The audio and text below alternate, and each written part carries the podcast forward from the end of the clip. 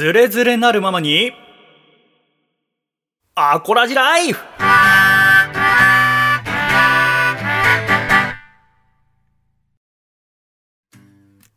つれづれなるままにアコラジライフ。このコーナーではアコラジっ子からいただいた日々の生活にまつわるお便りや、ふと疑問に思ったことなどを紹介いたします。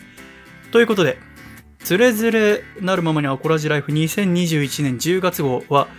アコラジオルスターズの町田美優ちゃんとお電話をつなぐ予定だったのですが、少し都合が合わなくなりまして、今回はシャイ一人でお送りいたします。また、美優ちゃんは来月以降につながしていただく予定となっておりますので、お楽しみに。ということですが、今回はシャイと一緒にお付き合いくださいませ。ということで、早速、普通おた、普通のお便りを紹介させていただこうと思います。こちら、フランス・パリ郊外にお住まいのラジオネーム、クッパが火を吹くぞさんからいただきました。シャイさん、こんばんシャイ、こんばんシャイ私は、保険会社の現地医療アシスタンス会社で働いており、日本の非保険者様が現地で病気になった際の病院や通訳の手配、ご帰国される際に医師や看護師の同伴が必要となった際の手配をする仕事をしています。はあ、大変そう。その中で私はヨーロッパとアフリカの担当をしています。うん。とてもやりがいがあり、大好きな仕事ですが、フランス人の上司と日本人のお客様の板挟みが辛くて、たまに出社するとき気が重くなることがあります。ほう最近、シャイさんの過去のラジオを通勤の際に聞いているのですが、リスナーが理想のラブストーリーを作って投稿する夢彼女ダイアリーなどを聞くと思わず笑ってしまい、それが通勤前のストレスを軽減してくれています。笑いは健康に良いと言いますが、本当にその通りで、出勤前に体がだるかったのが飛んでいき、スカッとします。はあ、私はフランス人と結婚して9歳になる娘がいるのですが、最近一人で自分の部屋で寝るようになり、そんな娘は寝るときにシャイさんのラジオを聞いています。一人で寝るにはまだ不安があるところに、シャイボーイのラジオを聞いていると安心できてすぐに眠りにつくことができるようです。ほう、嬉しいですね。ラジオでお話しされている内容は全然わかんないと初めは言っていましたが、最近盲導犬の訓練についてお話をされた回を聞いた娘は、犬がいいことをしたら Good って声をかけてあげるといいんだってと言って我が家で飼い始めた犬に実行しています。日本語のボキャブラリーもシャイさんのラジオのおかげで増えています。コロナが落ち着き、今度の夏休みこそ日本へバカンスに行きたいです。そして、シャイさんのライブに娘と行けることを夢見ています。ずーっと続くラジオをやると宣言してくださっていて嬉しいです。ラジオスターに絶対なってくださいね。それではまた元気にお過ごしください。クッパよりといただきました。ありがとうございます。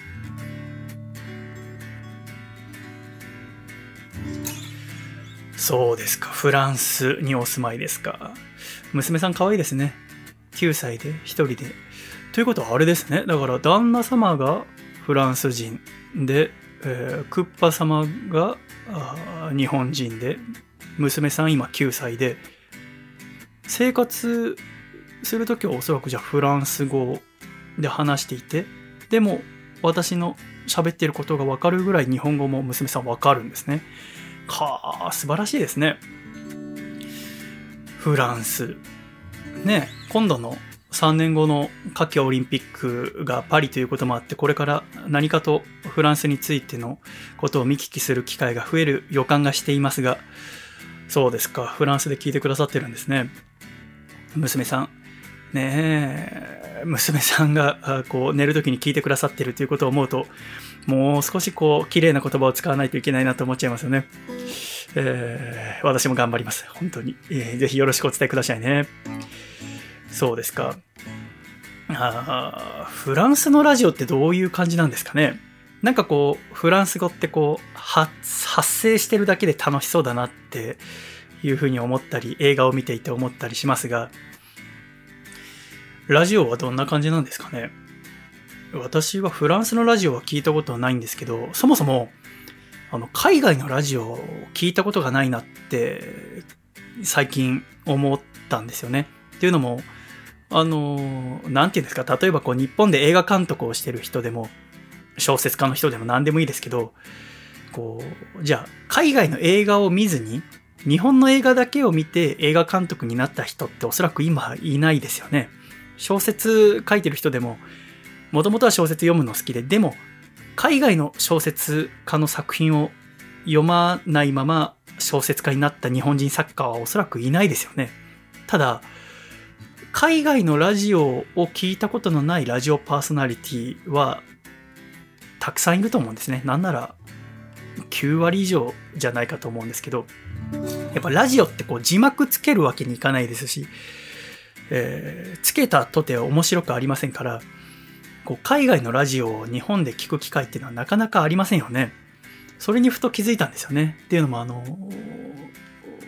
Apple Music ってあの、サブスクリプションのサービスに私は入っているのですが、その中にラジオっていう項目があって、もちろん日本人のパーソナリティの方もいるんですけど、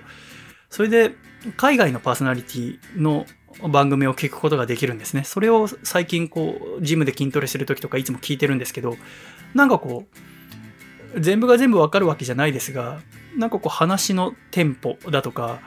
アーティストのインタビューなどもたくさんその番組の中に入ってるんですけど、その掛け合いとか、また曲紹介から曲に入っていく流れとかが、日本のラジオとは全然違うなって思って、最近、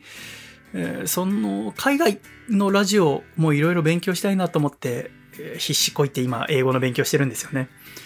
そんなこともあるんですけど、いつかこうね、フランス語、フランス語も使えるようになれたら楽しそうですね。私がこうざっくり最近思ってるのは、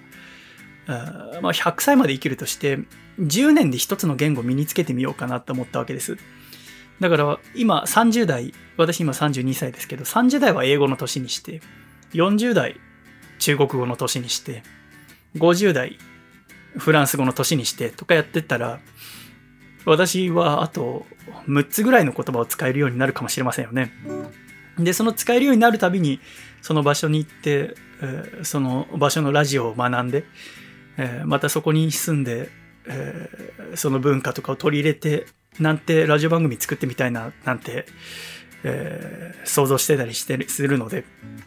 なんかこう、フランス語のラジオってどんなんなのかなって今、漠然と思いましたが、Apple Music とかにも聞けんのかな ?YouTube とかにもあるのかな？ちょっと調べてみようと思います。ですが、あぜひこれからも娘さんと一緒に楽しんでいただければと思います。お便りありがとうございます。海外からですともう一通いただきました。こちら、タンザニア在住のラジオネームステファムさんからいただきました。シャイさん、こんにちは。こんにちは大変ご無沙汰しておりましたので、もう覚えていらっしゃらないかと思いますが、以前にフランスからお便りを数回送らせていただきましたステファムですといただきました。覚えてますよ。以前はフランスに住んでいたのですが、今はアフリカのタンザニアに住んでいます。ほう。アコラジ最新回を聞かせていただき、感想をお伝えしたくメールしました。私はカイトサーフィンというスポーツのインストラクターをしており、かっこいいね。世界各国様々なバックグラウンドの友人やゲストと話をする機会がたくさんあるのですが、その中で宗教の話になることも少なくありません。あ前回210回のアコラジでは、日本人ってなんで宗教、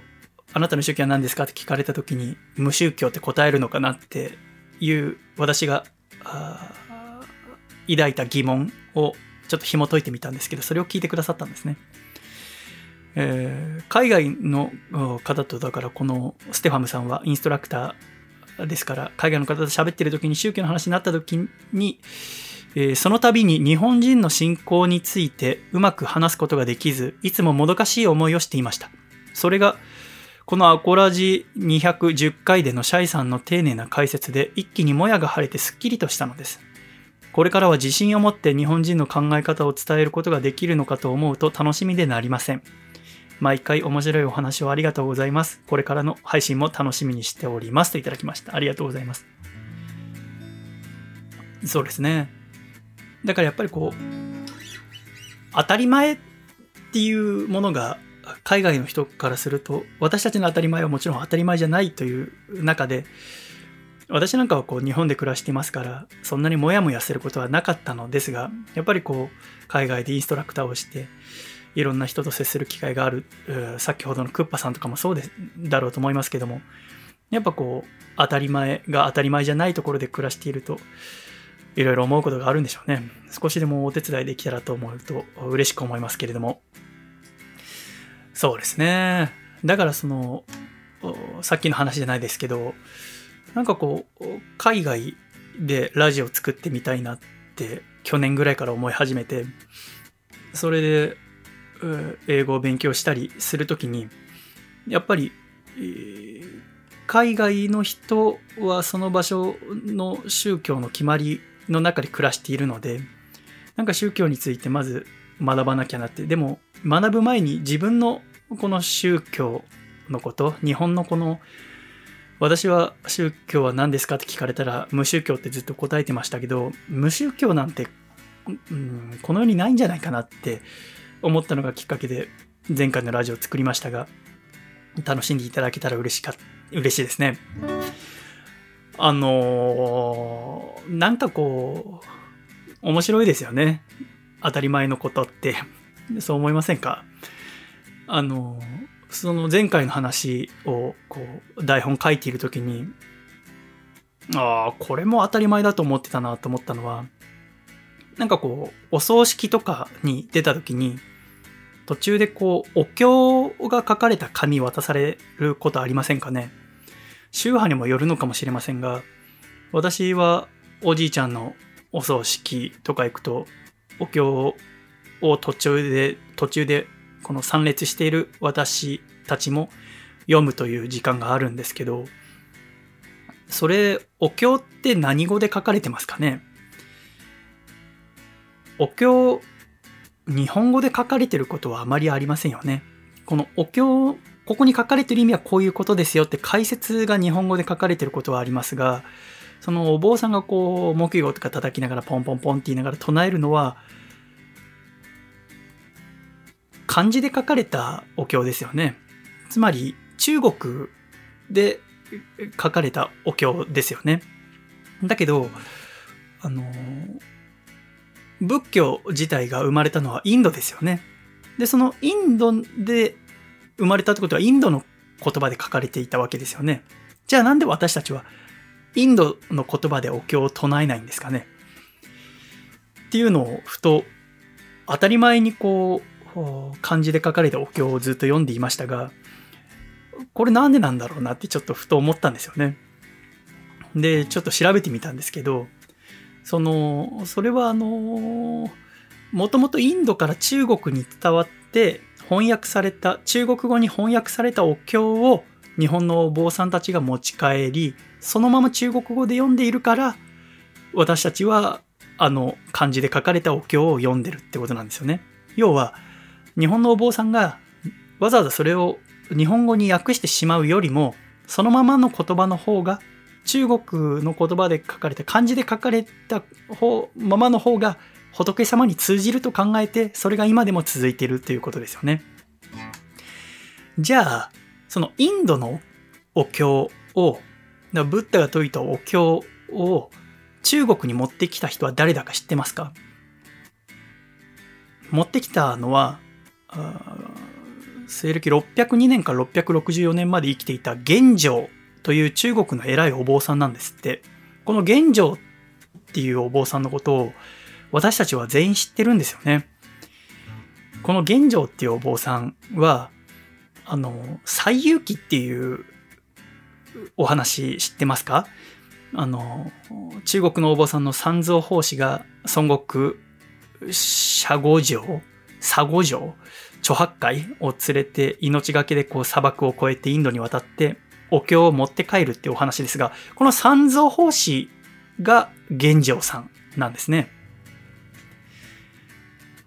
三蔵法師、玄奘さんは、わずか13歳で正式なお坊さんになり、一生懸命に勉強したんですって。で、中国にあった全てのお経を研究したんですけど、物足りなくなったんですね。そこで、えー、仏教が始まったインドには、もっとたくさんのお経があるっていうことを知って、インドに行きたいと思ったんですって。ただこの玄奘さんが生きていた、西暦600年過ぎっていうのは、中国では隋っていう国が滅びて、唐っていう新しい国になったばかりで、国民がこう海外に行くのは危険だっていうことで禁じられていたらしいんですね。だけども、玄奘さんはどうしてもお経を読みたい。もっとたくさん仏教について理解したいと思って、28歳の時法律を破って、えー、中国を飛び出た。旅立ったんですね、インドへと。で、何度も危険な目に遭いながらなんとかインドにたどり着いて、そこで本場の仏教を習って、それらを全てマスターしたと。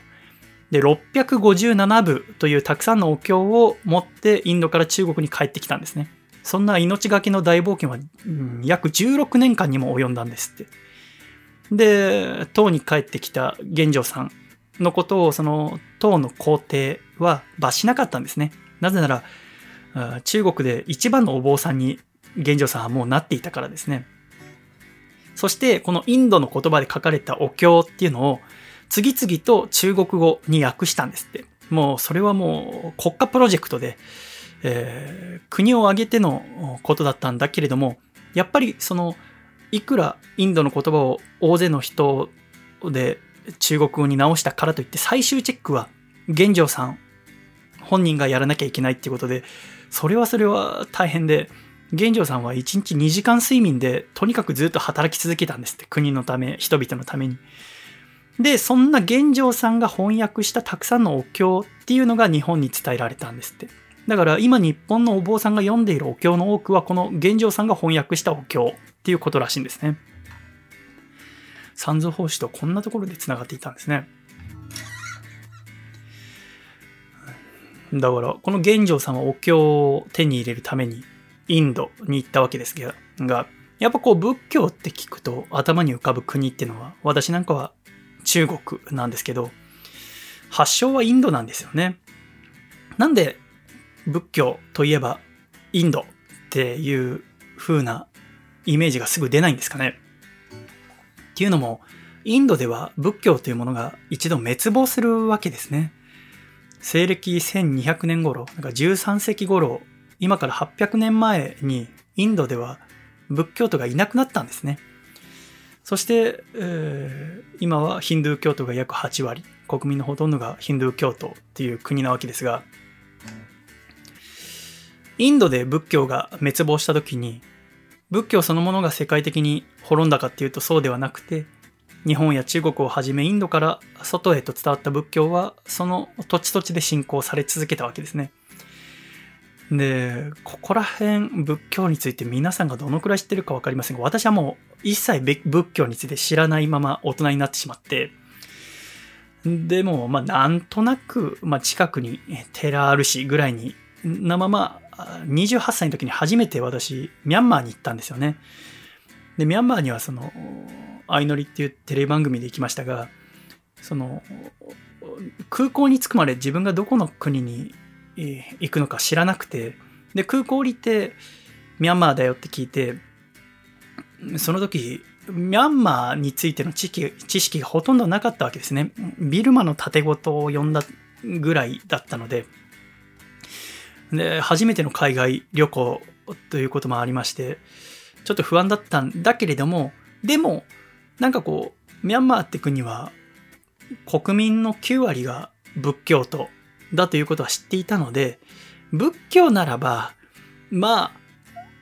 ちょっと知ってるし、みたいな。私、横浜生まれ、横浜育ちですから、小学校の遠足とか、こう、鎌倉でね、鎌倉大仏、あの、高徳院の阿弥陀如来像を育った私ならば、まあ、この仏教徒が9割のミャンマーでうまくやっていけるだろうと思ったんですよね。んで、なんかこう、番組の撮影は明日からですよっつって、まあ、着いた当日は一人でスタッフさんと過ごしますってなって、その現地にはそのコーディネーターっていう、なんですか、その番組作りを手伝ってくれる人がいるわけですね。あっちのミャンマー人の人で日本語わかるコーディネーターの方がいて、なんかこう、すごい体が大きくて丸くて小さくて、ドンキーコングみたいな男性がいて、私はその人とすぐ仲良くなったんだけど、すごくそのミャンマーが雨季で湿度が高くて、ムシムシしていて、汗が出てきて、で私その時髪長かったので、そのコーディネーターのドンキーに、ドンキーはなんか髪短かったんですよね。だから、ドンキーはいいよね、髪短くてって話したら、あのー、先々週まで出家してたんだって言うんですよね、そのドンキーが。先々週まで出家って何って思ったんですよね。え、先々週まで出家って何って聞いたら、いや、ミャンマーでは、あの、1ヶ月とか、なんなら数週間ぐらい出家したりとか、みんなするんだよっていうのを聞いて、あれ？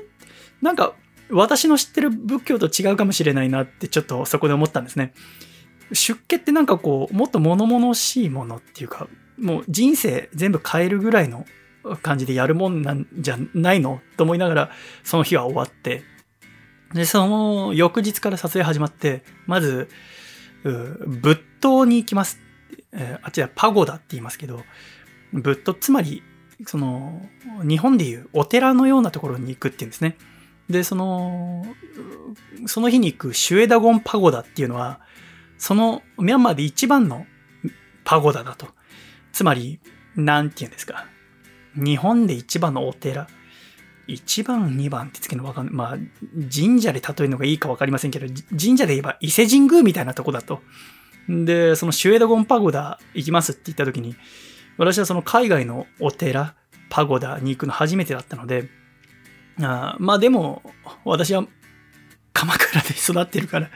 まあ、お寺は比較的家の周りにたくさんあったからね、と思って、そのシュエダゴンパゴダについてびっくりするわけですね。そのメインの仏塔は、シェードゴンパゴダの高さ100メーターあって、もう金、黄金で覆われていて、その塔の頂点、塔はこう三角錐みたいな、あの、アイスのコーンを逆さにカーンって立てたような形してるんですけど、それが高さ100メーターあって、その頂上の先端には76カラットのダイヤモンドをはじめとして、数千のダイヤモンドやルビーといった宝石がはめ込まれてるんですよね。そんなギラギラなマッキンキンなお寺なんて知らないじゃないですか。お寺って比較的、比較的というか、ものすごく落ち着いた色で、基本的には日本のはね。まあ、唯一、金閣寺は、マッキンキンですけど、金閣寺なんて金閣寺だけじゃありませんか。だし、金閣寺なんて高さ12メーターですから、シュエドゴンパゴダはその9倍もの高さがあるわけですね。で、そこで完全に気づくわけです。あ、私の知ってる仏教と全く違うっていうことに気づくわけですね。私たちの知っている仏教っていうのは大乗仏教という仏教だと。で、ミャンマーとかスリランカとかタイとかカンボジアの仏教っていうのは上座部仏教だっていうのをそこで知るわけですよね。でも不思議だと思いませんか？だって、だって大元は同じゴーダマ・シッタールダさんという人の教えから始まった宗教なんですよね。それがこんなにその修行する場所であるお寺やパゴダ一つとっても、型やマッキンキン、型や落ち着いた色、基本グレーのような、深いグレーのような色ですよね。お寺が多いのはね。こんなにも変わるのかって思うと、面白いなってつくづく思ったんですよね。ブッダさんっていうのはこう、インドをね、旅しながら教えを説いたりしましたけど、その中でたくさんの弟子、弟子を受け入れたのですが、弟子には全てこう対面で教えを説いていたわけですね。つまり、ブッダ自体は書物を残さなかったんですよね。ただこう、ブッダが亡くなった後、弟子たちはブッダの教えがその後正確に伝わらなくなることを危惧して、みんなで集まって、で、あ、ブッダは生前こんなこと言ってたよねってみんなでこう、ブッダが説いていた話の内容を書き留める作業に入るわけですね。こうしてまとまったのが仏典。簡単に言うとお経なわけですね。で、ブッダの死後、弟子たちはこう難しい哲学的な事柄を議論したり、研究書をまとめたりするなど、俗世間を離れて修行に没頭するわけですね。で、その中でこう、どうやったら自分も悟りの境地にたどり着けるだろうかってこう、一生懸命修行するわけです。で、それを見ていった人たちの中で、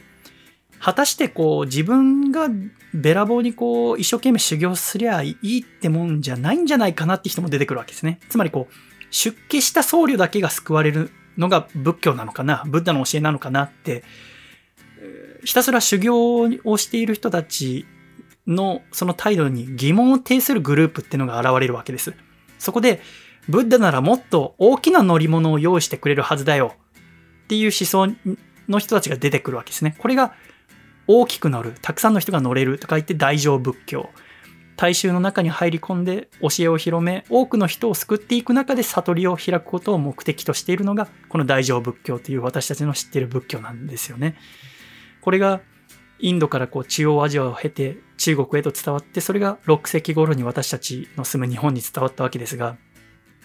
じゃあこの大乗仏教に対して、えー、もう片方の上座部仏教。上座部っていうのは上に座る部って書きますけど、要はその一生懸命ブッダが亡くなった後みんなでこう議論したり修行してた人たちっていうのは、ブッダがいた頃のこの弟子たちの中でこう、上のクラスの人たち、7割5分ぐらいはそのカースト制の中のバラモンと言われる人たちだったって言われますけど、要はこう、上のクラスの人たち。だから、上に座っていた人たちと書いて上座部仏教って呼ぶわけですけども、この上座部仏教っていうのは、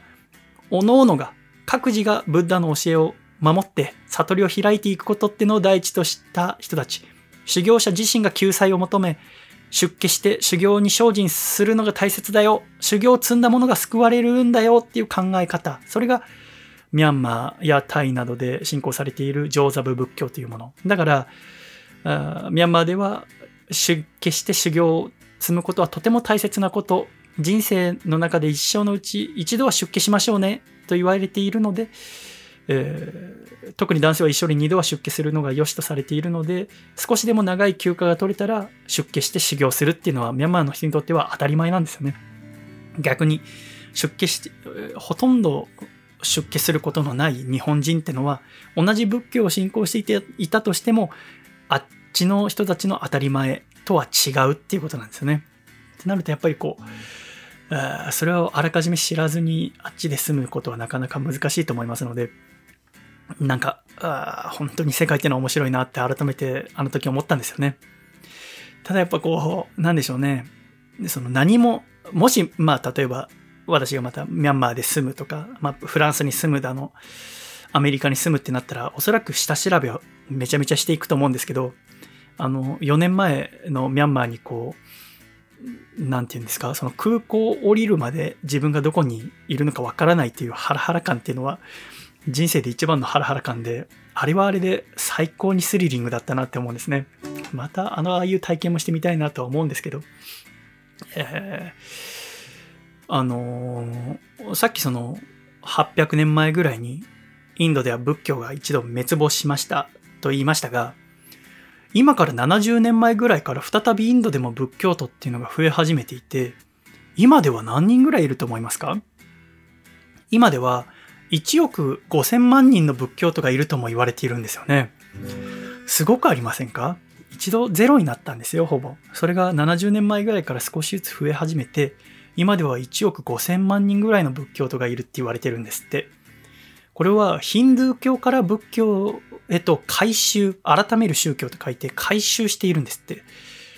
そしてね、この改宗運動の中心にいるのが、つまりこう、インド仏教のトップにいるのは誰だと思いますか？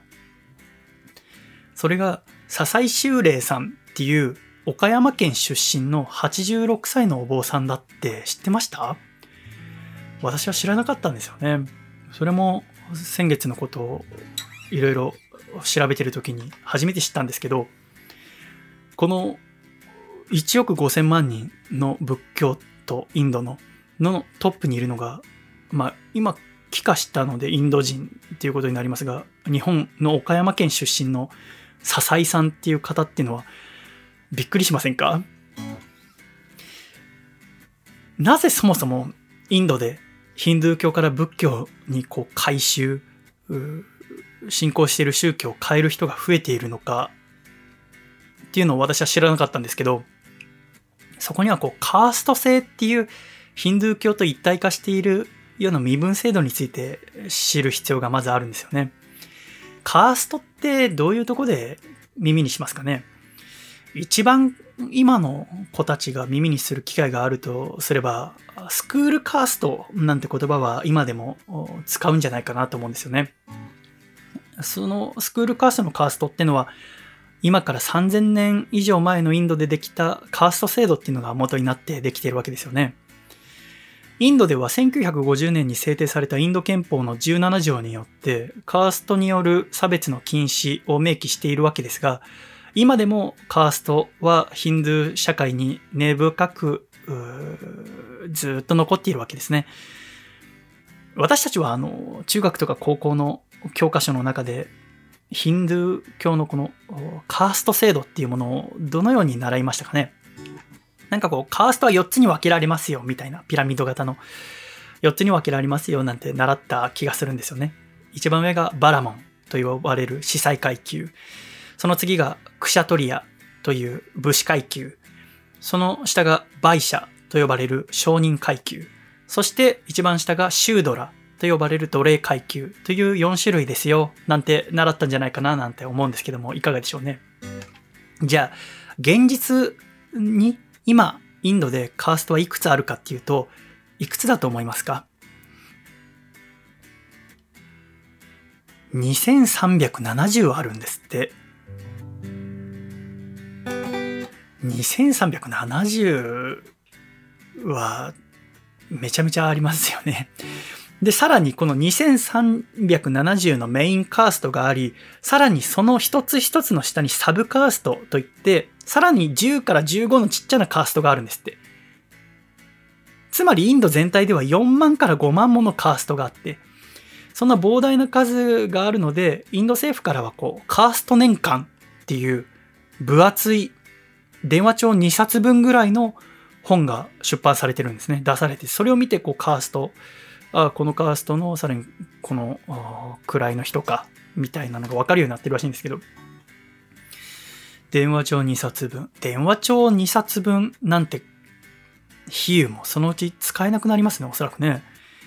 今の子供たちはタウンページとか目にしたことない子もおそらくいますもんね。そう思うと電話帳2冊分なんて例えばあんま使わない方がいいんですかね。うん、でもなんかなくなっちゃうのも悲しいんで、まだしばらく使いましょうね。えー、そんなカースト年間っていうものがインド政府から出されてるんですって。なんだけど、じゃあそれでインドの人全てを網羅してるかっていうとそうではなくて、この上からバラモン、クシャトリア、バイシャ、シュードラというこのカースト制、全部でか2370のカーストの中に入れないっていう人たちもいるわけですね。奴隷にも入れないっていう最底辺の人たちがいて、それをアンタッチャブルズ、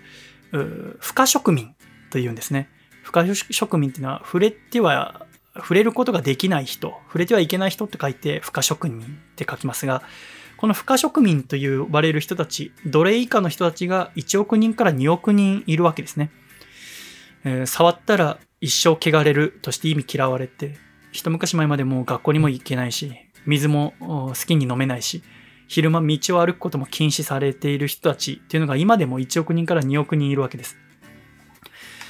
と思うとなんかこう、何ですか、このカーストという身分の中に入れないっていうのは、江戸時代のこう、武士でも町民でも農民でもないっていう得た否認の人のようですよね、日本でいうね。えー、日本ではもう得た否認という身分はなくなりましたが、明治に入って。それが今でもインドでは残っていると。しかも1億人から2億人って信じられない数ですよね。こんなカーストにも入れない不可植民という人たちが今でも残ってるってのもちょっと信じがたいですよね。やめりゃいいじゃんと思いませんか？声上げて、だって1億人とか2億人いたら、なんかこう、力合わせたら変えられそうですよね。そんな、奴隷以下の扱いをされて、犬猫以下の暮らしをさせられてるわけですよ。なんでなんだろうと思うと、やっぱりこの、抵抗する気にすらならないんですって。要はこの3000年っていう長い歴史の間、抵抗することを忘れてしまって、で、犬猫のように扱われることに疑問すら抱かないっていうんですね。まあ、もちろんスマホとか持ってないですから、こう海外ではどうかとか、自分たちが、のこの当たり前が、世界的には当たり前じゃないっていうことすらわからないわけですよね。歴史ってのは恐ろしいもんだなと思いますけれども、この3000年もの歴史と、そしてこの、何ですか、もともとのこのヒンドゥー教の元になったバラモン教の思想である輪廻、輪廻転生っていうものが、不可植民の人たちを不可植民垂らせてるわけですよね。前世悪いことしたからお前らは不可植民なんだよって。だから、しょうがないんだよ、みたいな。そんな輪廻転生っていうのは非常に馬鹿げた考えだと思いませんか？なんかこう、私も、なんでしょうね、ロマンチックな時に使ったりはありますよね。あ生まれ変われ、生まれ変わってもあなたと会いたいよ、みたいなことは、もしかしたらなんか使ったことがあるかもしれませんが、ただもう、輪廻転生なんてものはありませんよね。あの、今あなたは奴隷以下の生き方をしなきゃいけません。それは前世、あなたが悪いことしたからです。なんていうのを認めてはいけないと思いませんか、そう思うんですけど、やっぱりこの3000年の歴史があると、なかなかそれも言い出せない。それが当たり前だからっていうことらしいんですよね。私たちが3000年なん前なんて日本人誰一人言葉とかも喋ってない時から、このカースト制っていうのはずっと残ってきたわけですよね。そんな中で、こんなのやっぱりおかしいよって、不可植民の中の一人の男の人が声を上げるんですね。これが、アンベードガルさんっていう方なんですね。1891年生まれの方ですけど、このアンベードガルさんっていうのは、不可植民の家庭ではものすごく珍しく、お父さんがすごく教育熱心だったんですって。で、このアンベードカル君は突出して優秀だったために学校に通うことを許されたっていうんですね。で、勉強好きなアンベードカル君は高校でもめきめきと頭角を現して、不可植民ではこの3000年の歴史で初めて大学に入るんです。ボンベイ大学に入学を許されるんですね。で、その大学の卒業後はニューヨークのコロンビア大学に留学して、博士号を獲得、取得後はボンベイで弁護士として活動を始めたんですって。だから、こう、弁護士として活動を始めたのはなんでかっていうと、やっぱこう、虐げられている仲間たち同胞を助け、差別をなくしてみせるっていうのを原動力にして、こう、不可植民を解放しようっていう戦いに挑むわけですね。で、差別と戦うべく、当時のボンベイ州議員に立候補して、政治家として活動を開始するんです。そして、アンベードカルはその後どんどん出世していって、後に法務大臣に就任して、1948年、不可植民制度の廃止を盛り込んだ憲法をほぼ一人で作り上げたんですね。だからガンジー亡くなってすぐですよね。で、1949年に国会で採択されたものの、差別はなくならなかったんですね。相変わらず上位カーストは不可植民の人々を虐待し搾取し続けていた。実際もう自分のものとして上位カーストの人たちは不可植民の人たちを扱ってほぼ賃金なんて与えない自由も与えないっていう生活をしていた。で、アンベードガルは悩むわけです。これ以上何をすりゃいいんだって。そりゃそうだよね。だって学校なんて行かせてもらえない時代に一生懸命人の何百倍何千倍勉強して頭良くなって大学行って留学して帰ってきて弁護士になって議員になって法務大臣になって憲法を一人でほぼ書いてでその中にその憲法に不可植民の差別はダメですよって書いて憲法まで書いたんだからこれでやっと差別なくなると思ったら現実はどうだったかっていうと、現実は差別はなくならなかったわけですね。あのガンジーですら、差別はダメだよと言ったけれども、カースト制度には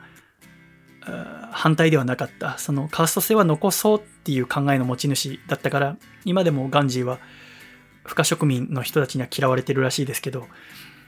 そんな中でアンベードカルはでも諦めないわけです。憲法に載せても、まあ良くなることは良くなることであったけれども、でも差別というものはなくならなかった。じゃあどうすればいいんだ？みんな声上げようよって言っても、やっぱり不可植民の仲間たちはこの3000年の歴史当たり前っていうものには抗えない。じゃあやっぱ自分が何とかしなきゃいけないっていうことで、アンベドカルはあの宗教について研究するんですよね。で、様々な宗教について研究した結果、かつて今はなくなってしまったが、このインドで生まれたという仏教について知るわけですね。仏教の平和や平等の教えに感銘を受けて、なるほどなと。カースト制っていうのは、ヒンドゥー教という宗教、このインドにずっと続いてきた、何千年も続いてきた宗教と一体化していると。ならば、ヒンドゥー教から抜けること、すなわちカースト制から抜けることにもなるんじゃないかなってアンベードカルは考えるんですね。そこで、差別のない仏教に変えましょう。ヒンドゥー教を信じているんじゃなくて仏教に改宗して、それでカースト制に抵抗しよう。みんな声を上げて行動を起こそうってアンベードカルは言うわけです。そして、1956年、アンベードカルが65歳の時に、えー、今のビルマ、あ今のミャンマー、当時のビルマから構想を呼んで、偉いお坊さんを呼んで、インドに、ナグプールで不可植民50万人の大改修式を行ったんですね。つまり、50万人、ヒンドゥー教から仏教に信仰する宗教を変えたわけです。仏教はカースト制度のようなものがないから、あ身分差別がないから、今まで犬猫以下に扱われてきた、それがなくなったわけですね。その時に、このインドの不可植民の人たちはすごく救われたような気持ちになったわけです。じゃあ、アンベドカルは、まずはこの50万人回収したわけだけれども、これからどんどん1億人とも2億人いるとも言われている不可植民をどんどん解放していこうと思った矢先、えー、回収式から2ヶ月後にアンベドカルは65歳で亡くなるんですね。この死因は不明なんですよね。はっきり分かってないわけです。せっかく大回収式を行うとこまで来たのに、その2ヶ月後に、このアンベードカルというすごい人は亡くなってしまって、そうなると、この、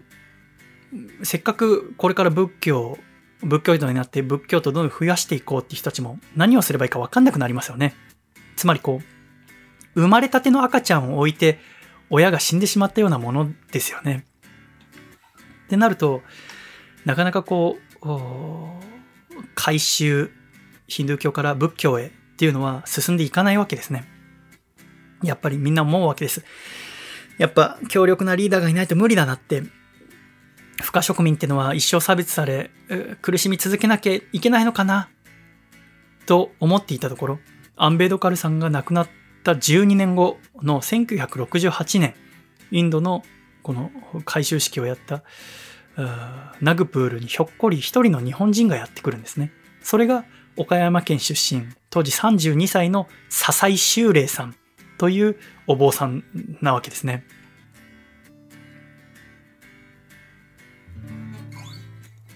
でもこの、で、この笹井さんが、そこから50年以上インドで、この不可植民の解放を目指して戦い続けてるんですね。そして今ではインド仏教、どんどん回収する人が増えて、正確な数字は分かってないんだけども、1億5000万人ぐらいがインドで仏教徒になったと言われていて、そのトップにいるのが、笹井修霊さんという岡山県出身の男性なんですね。これものすごいことだと思いませんか？何がすごいって、笹井さんは、このインドに来るまで、アンベードカルさんっていう人の名前すら知らないんですよね。私たちと同じようにインド人って言ったら、もう、ブッダ以外だとガンジーぐらいしか知らないっていう状況で笹井さんは32歳の時にインドに行くんです。この、笹井さんって人がすごくて、すごいのレベルがもう信じられないレベルなので、ここでは喋ることを割愛しますけれども、もうとにかくインド人、インドで多分一番知られてる日本人っていうのはこの笹井修練さんなんですね。で、この、じゃあ、この不可植民を解放しようって言って、インドに行った人かっていうとそうじゃなくて、笹井さんっていう方は、もともと家が仏教徒だったとかそういうんじゃなくて、あの、まあ、かいつまんで言うと、かいつまんで言うと語弊を招く可能性があるんで、でも、まあ、なんていうの、本のこう、あらすじというか、のところに書かれていることだと、要はその、子供の頃から自分の止めどない性欲に悩まされ続けるんですね。なんで自分はこんなに性欲が強いんだろうっていうとこに悩み続けるんです。気づくと女の人のお尻とかおっぱいばっか見ちゃって、で、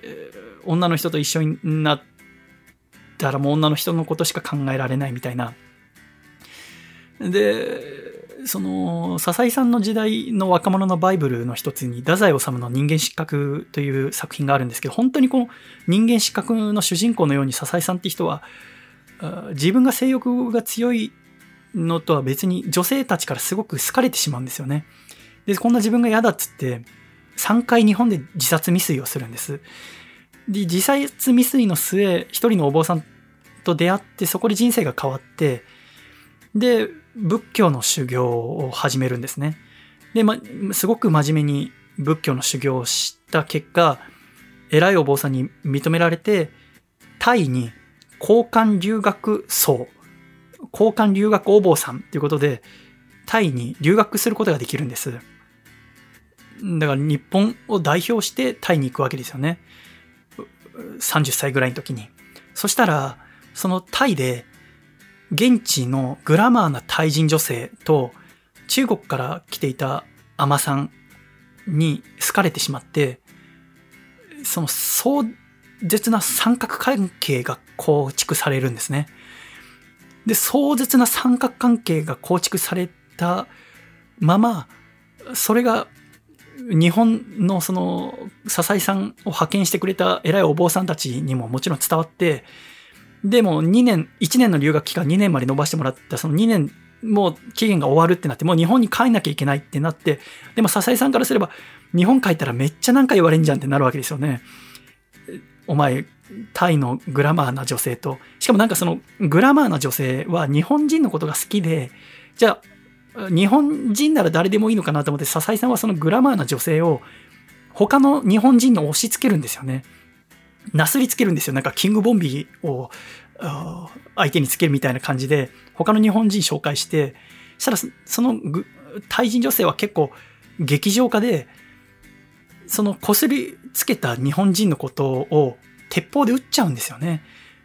とか、なんかいろんな壮絶な三角関係ってもののせいで、せいでというか、まあ自分で招いてるっちゃ招いてるんですけど、でもそれもなんかこう、モテちゃうのがいけないんですよね。で、それで笹井さんは、いや、今日本帰れねえじゃんってなって、それでインド行くんです。で、そのインド行って、まあだからその日本帰る前に、そのまあ、お釈迦様が生まれた土地のインド見ておこうと思って、インドでちょっとこう修行したりとかしてたら、ある日お告げが来て、だ仏様の声を聞いて、何にも知らないこのナグプールっていう街に行くんですね。そしたら、そのナグプールで、初めてアンベードカル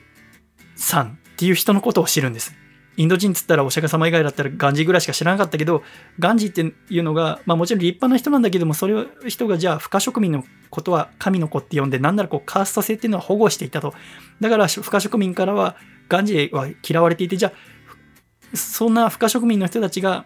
英雄として叩いてるのは誰かっていうと、アンベードカルっていう、日本をはじめ海外にはなかなか名の知られていない偉人のことだってことを知るわけですね。で、それはなんで知られていないかっていうと、今でもカースト制は残っている中で、アンベードカルっていうの人が海外からすごい人だっていうのを知られてしまうと、不可植民っていうものをなくせっていう話が、世論が大きくなるかもしれないと、そうなると、不可植民っていうのは、カーストの上の人からするとすごく、なんていうんですか、だって好きに扱えるわけだから、それで自分たちの好きにできるってことは、カーストが上の人からすると、お得というか楽なことですよね。だって自分のやりたくないこと全部不可植民にタダでやらせることができるわけですから、輪廻がいけないんだよってって前世でお前悪いことしたんだから、は、俺たちのために働けよってことが言えるから、そのカースト性っていうのはなくなると都合が悪いですよね。カースト上の人からすると、バラモンとかクシャトリアとかからすると。だから、このアンベードカルっていう偉人のことを海外に知られたくないってことで、アンベードカルについて書かれた本を出版しちゃいけないっていう時期もインドにはあったんですって。だからガンジーっていう、ガンジーはカースト上の方の出身ですから、ガンジーっていう素晴らしい人のことをインドの偉人として、えー、出すことによってアンベードカルを隠していたなんて歴史もインドにはあるらしいんですね。そんなことを笹井さんは、その、まあ、三角三権のもつれからインド、行ったインドで初めてこの、アンベードカルっていう人のことを知って、そしてそのカースト制のことを知って、不可植民のことを知って、このアンベードカルの仕事を継ぐことが自分がやるべき仕事だっていうことを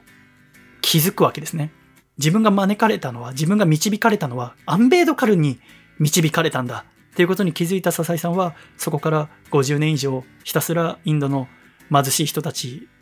そして差別をされている人たちのために働き続けるわけですね。貧しい人のために学校を作ったり、女性のための就職予備校を作ったり、老人のために無料の病院を作ったりと、社会事業をひたすら手掛けるわけです。その結果、インドの人々から絶対的な支持を受けて、インド全仏教の会長に選ばれて、その、今では何百万人って人が毎年訪れる。今コロナの影響で行われてないんだけども、去年今年と。その時、その開催する一番トップにいるのが日本出身の今インドに帰化した笹井修礼上人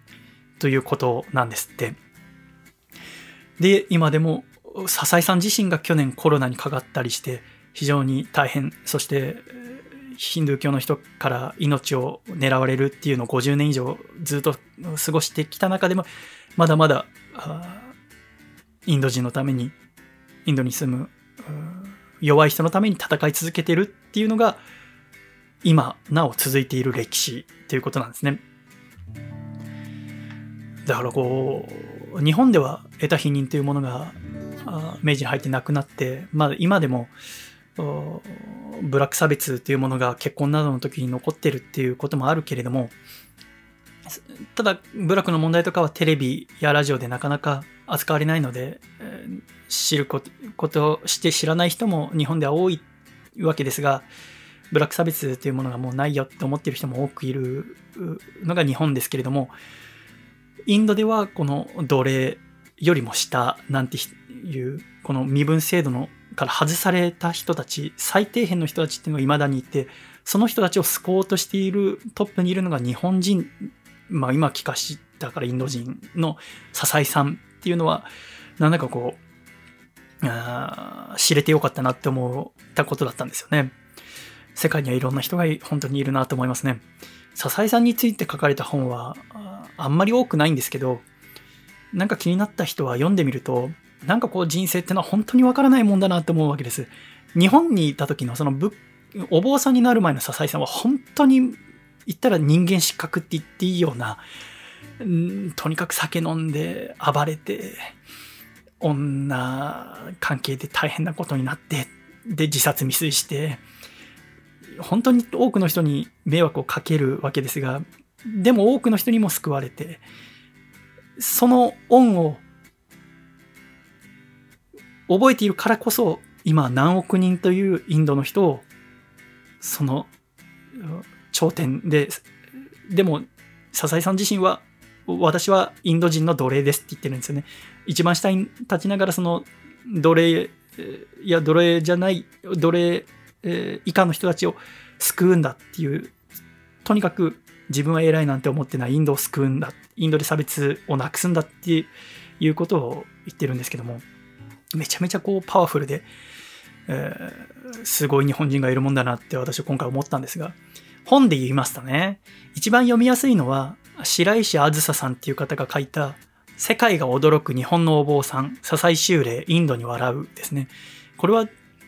この女性のライターさんが、まあ、旅行記というか、なん、まあ、ドキュメンタリーというか、インタビュー形式というか、エッセイのような、すごく読みやすい文体で書かれているので、えー、宗教全然詳しくないよとか、えー、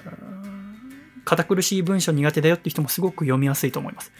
もっとなんかこう、笹井修礼さんのこの、なんていうのかな、この、まあ、もともとのその、止めどない性欲の部分とか、にもしっかりこう書かれてるのは破天っていう本があって破天インド仏教徒の頂点に立つ日本人っていう本が、えー、書いたのが山際元夫さんっていう方が書いた本があって、えー、この本も面白かったんですけどなんか気になったら読んでみるといかがでしょうかね。ね。えうん本当にいろんな人がいますね。えー、最初メールをいただいたのはステファムさんですね。ステファムさんもいろんな人と会っていろんな人と接するからこそいろんなことを思うんでしょうけども、私はなんかこう、まだ異文化の人たちとなかなかお会いする機会はないので、すごくそういう機会があるステファムさんやクッパさんみたいな人を羨ましく思いますし、なんかその中だとまた今私が暮らしている状況とはまた違うラジオが作れるんじゃないかなと思って海外で暮らしながらラジオ作ってみたいなって欲がますます出てくるんですよね。でもまだ日本で海外でやるからにはまず日本の当たり前っていうものを全部ラジオにしたいなと思っていてまだまだ日本でやり残したいことはたくさんあるなと思いながら今月も次の211回用の原稿を今書いてるとこなんですけどね。今回のも面白いんじゃないかなと思いますから、ぜひ楽しみにしていただきたいなと思いますが、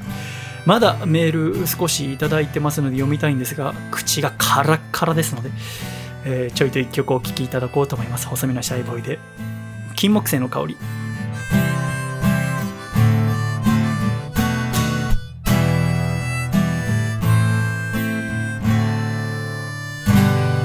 誘われたあのさ街を包み込んだ秋。風に家路の途中の足を少し緩めたのなら遠回りをして帰ろうか。いつかの通学路変わってしまった景色。思い出すは秋の記憶。金木犀の香り忘れない青春の香り。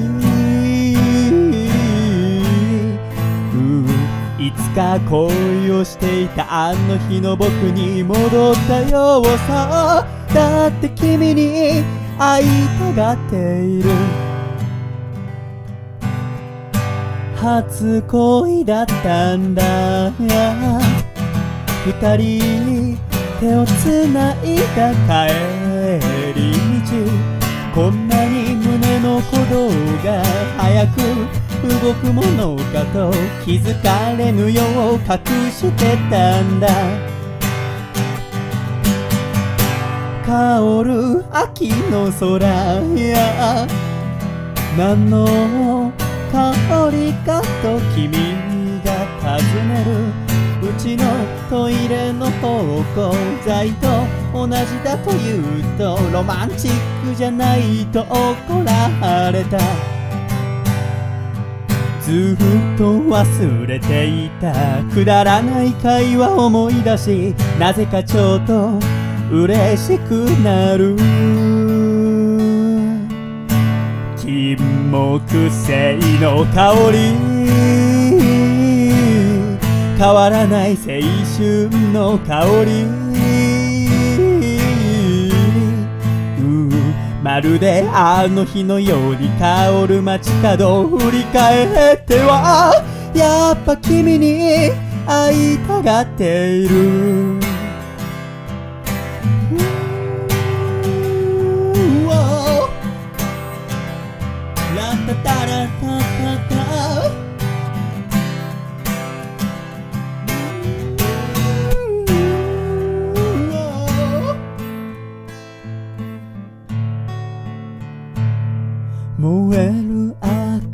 空たまらなく苦しくさせてまた今日が終わってゆく。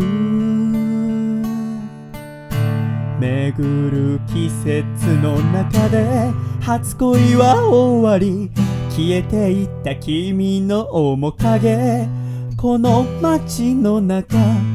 うん。だけど大人になってこの街を出ても秋になればきっと君を思い出させる金木犀の香り。変わらない青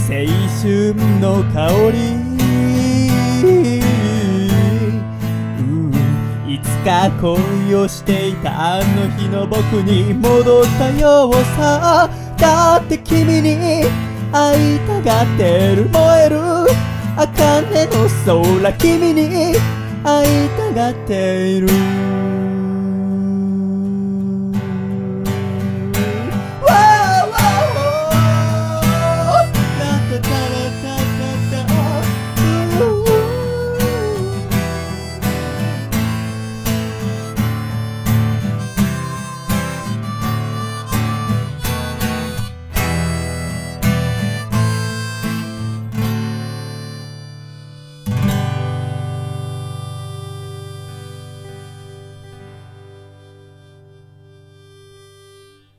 ありがとうございました。金木犀の香りでした。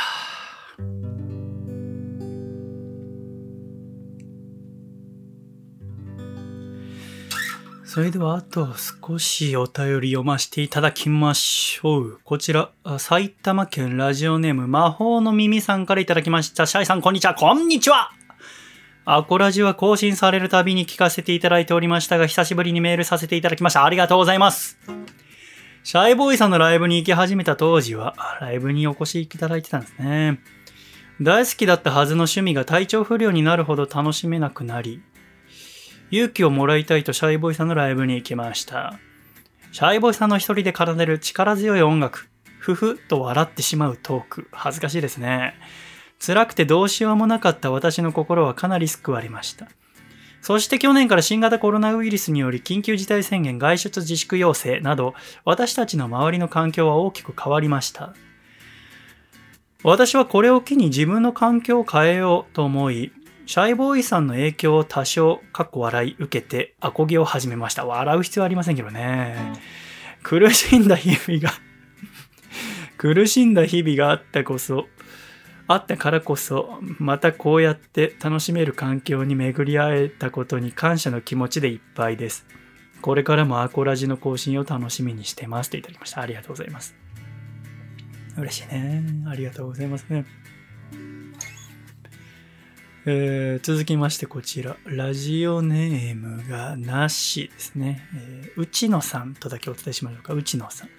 シャイさんお疲れ様です。お疲れ様です。第210回のアコラジ聞きました。ありがとうございます。今回はお一人で収録とのことでしたが、一人でやってると思わせないぐらい面白かったです。といただきました。優しいね。ありがとうね。えー続きましてこちら、静岡県ラジオネームハングリーオーブさんからいただきました。シャイさん、お疲れ様です。お疲れ様です。久々の一人喋りお疲れ様でした。ありがとうございます。以前と比べると安定感が違うなと思いました。手術のために入院していたのですが、それもあり今回は通して2回ぐらい聞きました。手術後の痛みで、えー苦しい時に聞く一人喋りは格別ですね。やはり健康が第一です。笠倉家の皆様もお大事になさってください。あー前回、奥様が体調崩したということで、あ、でもね、すごく、すぐ良くなったらしいですよ。えーなぜラジオを聞くのかというトークの際に考えたのですが、最近話題になっているプロセスエコノミーみたいに、お二人が作っているラジオが聞きたいんだなと思いました。シャイさんにとっては面白いラジオを作ることが公益に資することになるのでしょうかそしていつか聞けるであろう古事記回も楽しみにしております。くれぐれもご健康にはお気をつけくださいといただきました。ありがとうございます。なんかあの、今回、あの、いろいろ番組の210回のラジオの感想をこうして、魔法の耳さんだったりとか、内野さんだったりとか、ハングリーおばあさんだったりとか、感想いただきまして、とても嬉しく思います。ありがとうございます。なんかあれですかね。私が、やっぱりあの、まあ、普通喋る、えーバーっと喋るところは、あらかじめ何喋ろうかって考えてるわけですけども、エンディングは何も考えてないので、その場で思ったことを喋るわけですが、その喋って翌日編集するときに聞いたらもう、エンディングはもう何喋ってるか分かりませんね。やっぱりこう、ちょっと、なんでしょうね。え、多少いっぱいいっぱいというか、多分、1時間50分ぐらいそこまでで一人で喋ってましたから、やっぱ一人で喋るっていうのは、なかなかまだ慣れてないところがあるのかもしれませんね。エンディング何喋ってるか一切分かりませんでしたけども。えー、でも、あれはあれで私ずっと前回一人で喋ったのは楽しかったんですけどね。あの何ですかね、公益に資するの話がありましたけど、自分がラジオを作ることが人々のためになるとは、私はあんまりまだそうは思えてないんですよね。とにかくこう、ラジオが好きだったので、その好きな中ででもずっと聞いてくるとだんだんこうね、えー私は今ラジオを聴き始めて16年ぐらい経ちましたけど、もっとですか？じ、うん、なんかこう、だんだんラジオっていうのはこういうパターンがあるよなとか、聞くと、ああ、あのラジオに似てるなとか、いろんな形がある中で、なんかもっとできるんじゃないかなって思い始めたわけですね。なんかラジオの可能性って今自分が知っているだけじゃなくてもっとたくさんできることあるんじゃないかなって思って作るのが楽しくてその結果が誰かの楽しみになったりまたこうなんだろうな私はあもう気軽に聴けるラジオが大好きなんですけどそこを最初とにかく笠倉くんといろんなコーナーを作ったりして楽しくやってきたわけですがそこは一通りやったので、今度また新しいものをと思って、ほぼ2時間休みのなく、しかも集中して聞かないとわかんないぐらいのものを作ってみたいなと思ったわけです。なんか夢中になるような、でもラジオだからなんかこう、運動しながらとか家事しながらとか出勤の途中にとかが楽しめるような何かに夢中になってると不安とか忘れてしまうじゃないですか。なんかこう身体的な傷とか、痛みとかっていうのは、まあそれそれは存在するんでしょうけど、将来の不安とか、なんで僕はあの人より劣ってるんだろうかとか、なんで自分モテないんだろうとか、うんなんかそういうモヤモヤ、心のモヤモヤって、実際にはないじゃありませんか。自分の心が勝手に考えているもので、だって生まれた時にそれはなかったわけですから、言ってみたら空想妄想なわけですよね。私はその空想妄想によく苦しんでいたのですが、でもなんかこう面白いラジオとか聞いてる時は忘れてしまう。忘れてしまうってことはないわけじゃないですか。なんかそれに気づいた時に自分も、でも人の悩みってのがじゃあ科学技術が発達して SNS やネットが発達して少なくなったかっていうと、そうは思えないですよね。なんなら増えたんじゃないかと思うんですけど、でもその悩みとかも一つ一つもしかしたら妄想空想なんじゃないかなって思ったわけです。でも妄想空想って悩んでる時は妄想空想だとは思わないじゃないですか。本当に辛くてそれによって眠れなかったりとか、ずっと一日気分が優れなかったりする中で、ただ、その正体が分かった瞬間に、そいつらが妄想空想なんだって分かった瞬間に悩みがなくなったり、さっきまで何に悩んでいたんだろうと思ったりすることがあると私は思うんです。と思うと、自分の作るラジオが悩み、えー、を忘れるようなものを作ることができれば、すなわち妄想空想が妄想空想なんだって気づくきっかけになるかもしれないですよね。ってなると、人の悩みを解決することになるんじゃないかなって。まあ、こじつけっちゃこじつけなんだけども、それは人のためのラジオって言えるんじゃないかなって私は思うわけです。逆にそれ以外に人のためになるものを自分が何ができるかっていうのはわからないんですよね。だから人のためになるように番組を作っているかっていうと私はそれは今できていないのですが自分が楽しみながら追求しているラジオがいつか誰かの悩みを悩みなどから解き放つきっかけになったりとか、日々のなんてことない時間が楽しいものになることができれば、それは公益とまで、えー、しっかりしたものではなくても、何か自分のやっているものに意味があるということに後々なるんじゃないかなと思ってますが、一回一回はただ楽しいものをやりたいと思って作っていますね。210回は一人喋りでお送りしたんですけど、これも以前から何とかしなきゃいけないなと思っていたことなんです。っていうのも、これまでも何回か一人喋りはやったことありますが、やっぱりあまりうまくで喋れなくて、まあいろんなラジオ番組聞いていても、よくあることで、急にパートナーの方が来れなくなってしまったとか、それこそこの1年コロナが流行っていましたから、えー、アシスタントの方がお休みになったとか、えー、お笑いコンビの相方が休むことになったなんて時は、まあ、いわゆる一種の、ハプニング的な感じに番組を作ることが多いですよね。特に娯楽番組の場合は。いつも2人で喋ってるけどどうしよう。1人でちょっとやるんだっていうので、いつもとは違うっていう番組の構成になりますよね。えー、頑張って1人で喋ってみるとか、慌てて誰かゲストを作ってみたりとか、リスナーのメールを紹介する比重を増やしてみたりということで、その番組の時間を構成するわけですけど、いつもと違う、そのハプニング的な状況になった時、それが通常回より面白くなる可能性は、私の中では10%、10回に1回ぐらい、そのハプニング的な状況が普段のラジオより面白くなるってことはあるんですが、やっぱり確率で言うと、あまり高くないなって私は思ったんですよね。だから、最初から私は番組準備するときに、一人になったとき、一人になっても大丈夫なように作ろうって、えー、1年前ぐらいから考えるようになったんです。で、そんな中で前回だったので、まあ、前回やったのを自分でも何回も聞いたり、編集したりする中で、でもその時思ったのは、そうだよねって思ったんですね。まあ、こんくらいだよねって。全然、あの、こんくらいできると思っていたし、うん、別に突発的なことはもちろん一人だから起きないわけで、自分ですごく納得しながら作れたので、でもやっぱり番組は誰のためにあるって、聞いてくださる人のためにありますから、やっぱりちょっと不安な気持ちがあった中で、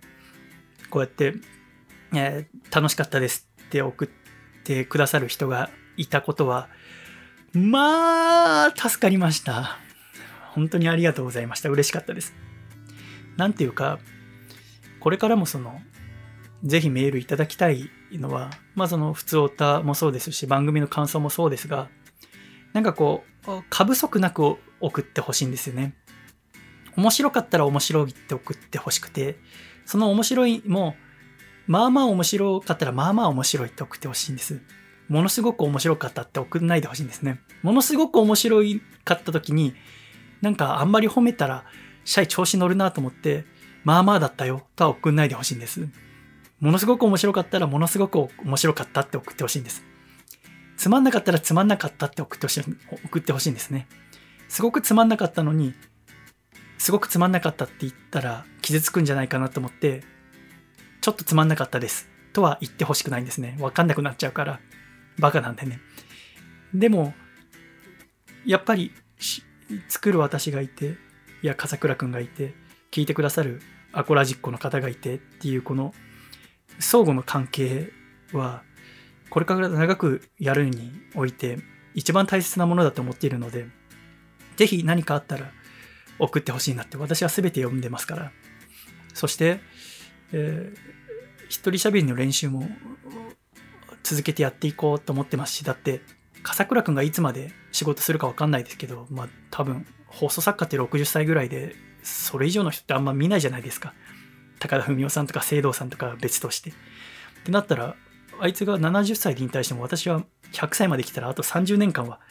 1人もしくは新しいパートナーとかとやるわけですし、それこそ海外で暮らしたりしたら、もしたら、もしかしたら笠倉くんと電話でつなげないことも多くなるでしょうから、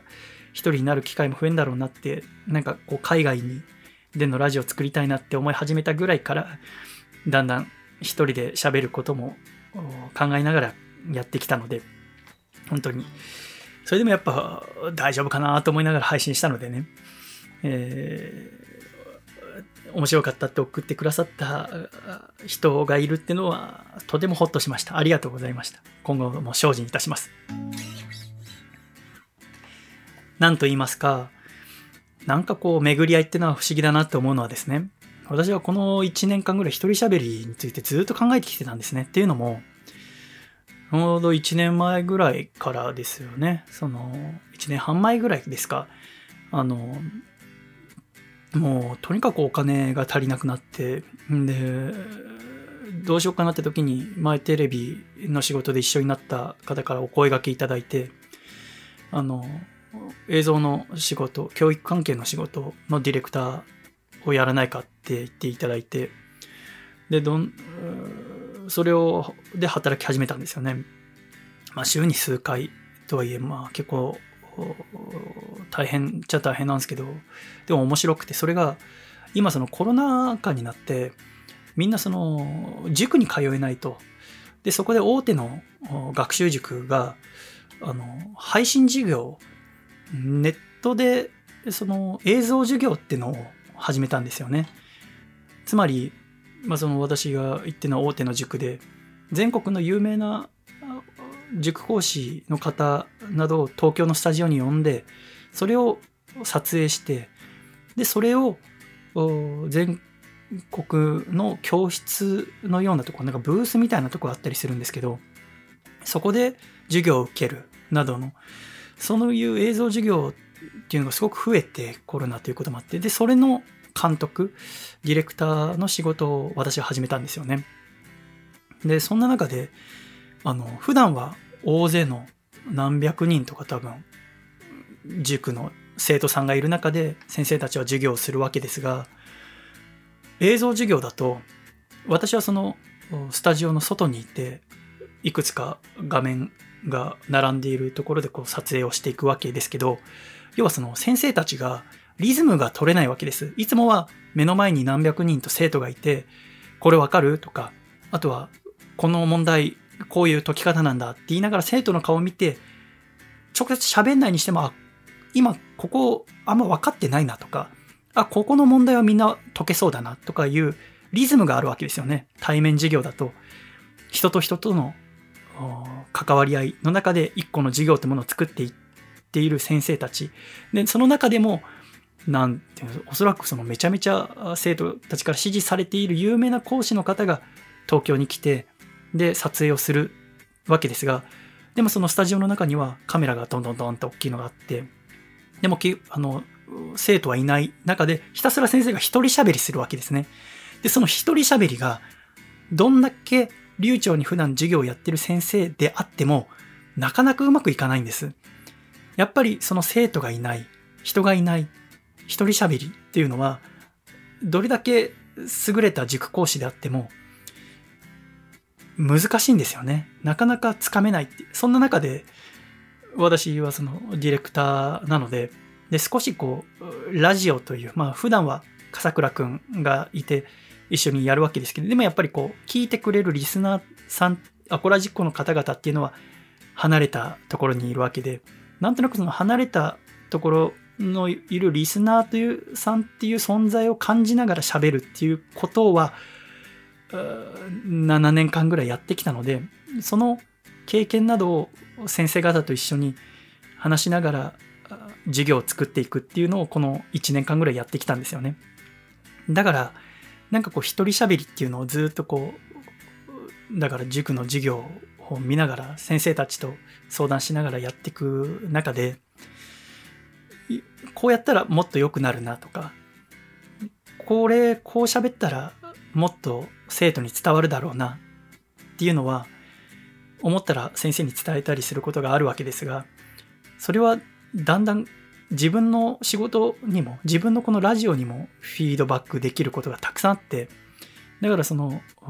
塾の撮影をしてる時も、ラジオで一人喋りするんだったらどうすると分かりやすいかなとか、将来的に一人喋りする機会が増えるかもしれないけども、それを、うん、アップアップせずに、決して10%の確率で面白いなんてものじゃなくて、毎回、えー、面白いものにするにはどうしたらいいかなって思ってきたこの1年だったので、なんかこう先月一人で作った時には、あなんというか、うん、なんていうんですか、もともとその塾の仕事したのはお金がないからですよね。だけど、うん、結果的には、すごく役立ったんですよね。その、まあ、映像編集のこともそうですけど、それ以上にこう、いろんな、なんか面白いんですよね。塾の先生って。教科によっても人間性が全然違くて。やっぱ数学講師って大体こうだよなとか、社会科の先生、英語科の先生、えー、国語古文の先生、現代文の先生。まあ、それぞれ、まあもちろん数学の教師の中でもいろんな先生いますけど、でもやっぱり朝家出るときに初めての先生の授業だなって時も、まあ数学の先生だったらまあ大体こんな感じか、みたいなのはそんなに大きく外れないんですね。だからやっぱこう、その教科によっても全然違うんだなって、やっぱその数学教える先生で女性の先生ってほぼいなくて、やっぱどうしても文系が多い英語とか、特に古文とかは女性が多いですけども、そうなるとやっぱ先生同士でもいろいろ会話をするわけですから、なんか同じ男性であっても文系教科を教えている、文系教科を教えている男性の先生っておそらく女性教師の方と話し合う機会、えーカリキュラムを考えたりとか、テキストを一緒に作る機会も多いだろうからこそ、なんか喋り方柔らかいなかとか、なんかそんなことを、あと社、社会科の世界史の先生とかはなんかきちきちっとしてて、服装は自由なんですけど、社会科の先生スーツ着てる人多いなとか、なんかそんなのが面白くて、えー、そんなことはすごくラジオに別に意図したことじゃなかったんですけど役立つんですよね。ってなるとなんかこう、まあお金がなかったから始めたんですけど、お金がない、お金がないって、こんなに何度も言いたくないですけど、でも結果的になんかこう、何事もプラスになるんだなっていうのを思ってすごく楽しく働いてるんですよね。で、その撮影の補助とかを狭間くんにお願いしたりするんですけど、狭間くんなんてまあ自他ともに認めるぐらいまあ勉強とか一切しない方ですが、なぜか知んないですけど、その、なんですか、東大生向けの講座とかの撮影してるときに、そのまあ、基本的に先生も東大出身の先生なわけですよね。東大の大学院とか出てるめちゃめちゃ頭のいい先生が、その、スタジオの内側に入ってる撮影補助やってくれる狭間くんとかとなんかすごく仲良くなるんですよね。何この異文化交流と思って、めちゃめちゃこう、お堅い東大の先生での先生が、小太りの狭間くんとなんか喋って楽しそうにしてるの見ると、私も頑張って仲良くなろうとするんだけど、やっぱ狭間くんほどなれなくて、なんか面白い。すごく面白いなと思ってやってるんですよね。明日も撮影があるんですけど。えー、なんか、でもそんな先生たちのおかげもあって、なんかうん、いろんなことを知れて、私が絶対読まなかっただろうなっていう本とかも、この1年でたくさん読むようになったりとか、うん、わかんないことあったら、基本的なんか空いてる時間に先生に聞いたりして、あとおすすめの本を教えてもらったりとか、ですごく世界観が広がったんですよね。だから、本当に、まあ結果何が言いたいかっていうと、お金なくてよかったなっていうことにしてるんですね。ですけども、えー、今回、えー、他にも高知県の猿人間さんやアマシットさんをはじめいろんな方からメールをいただきましたがいや本当にありがとうございました皆様からメールを読むのがとても私の楽しみの一つですもし何かありましたら radio.com 細身のシャイボーイ .com に送っていただければと思います。えー、また次回以降どういう形になるか分かりませんが、まあ、まず、11月1日に、笠倉くんと第211回のアコラジを撮って、また来月、撮って、つれづれがあってという形で、まず1年しっかりやってみようと思います。え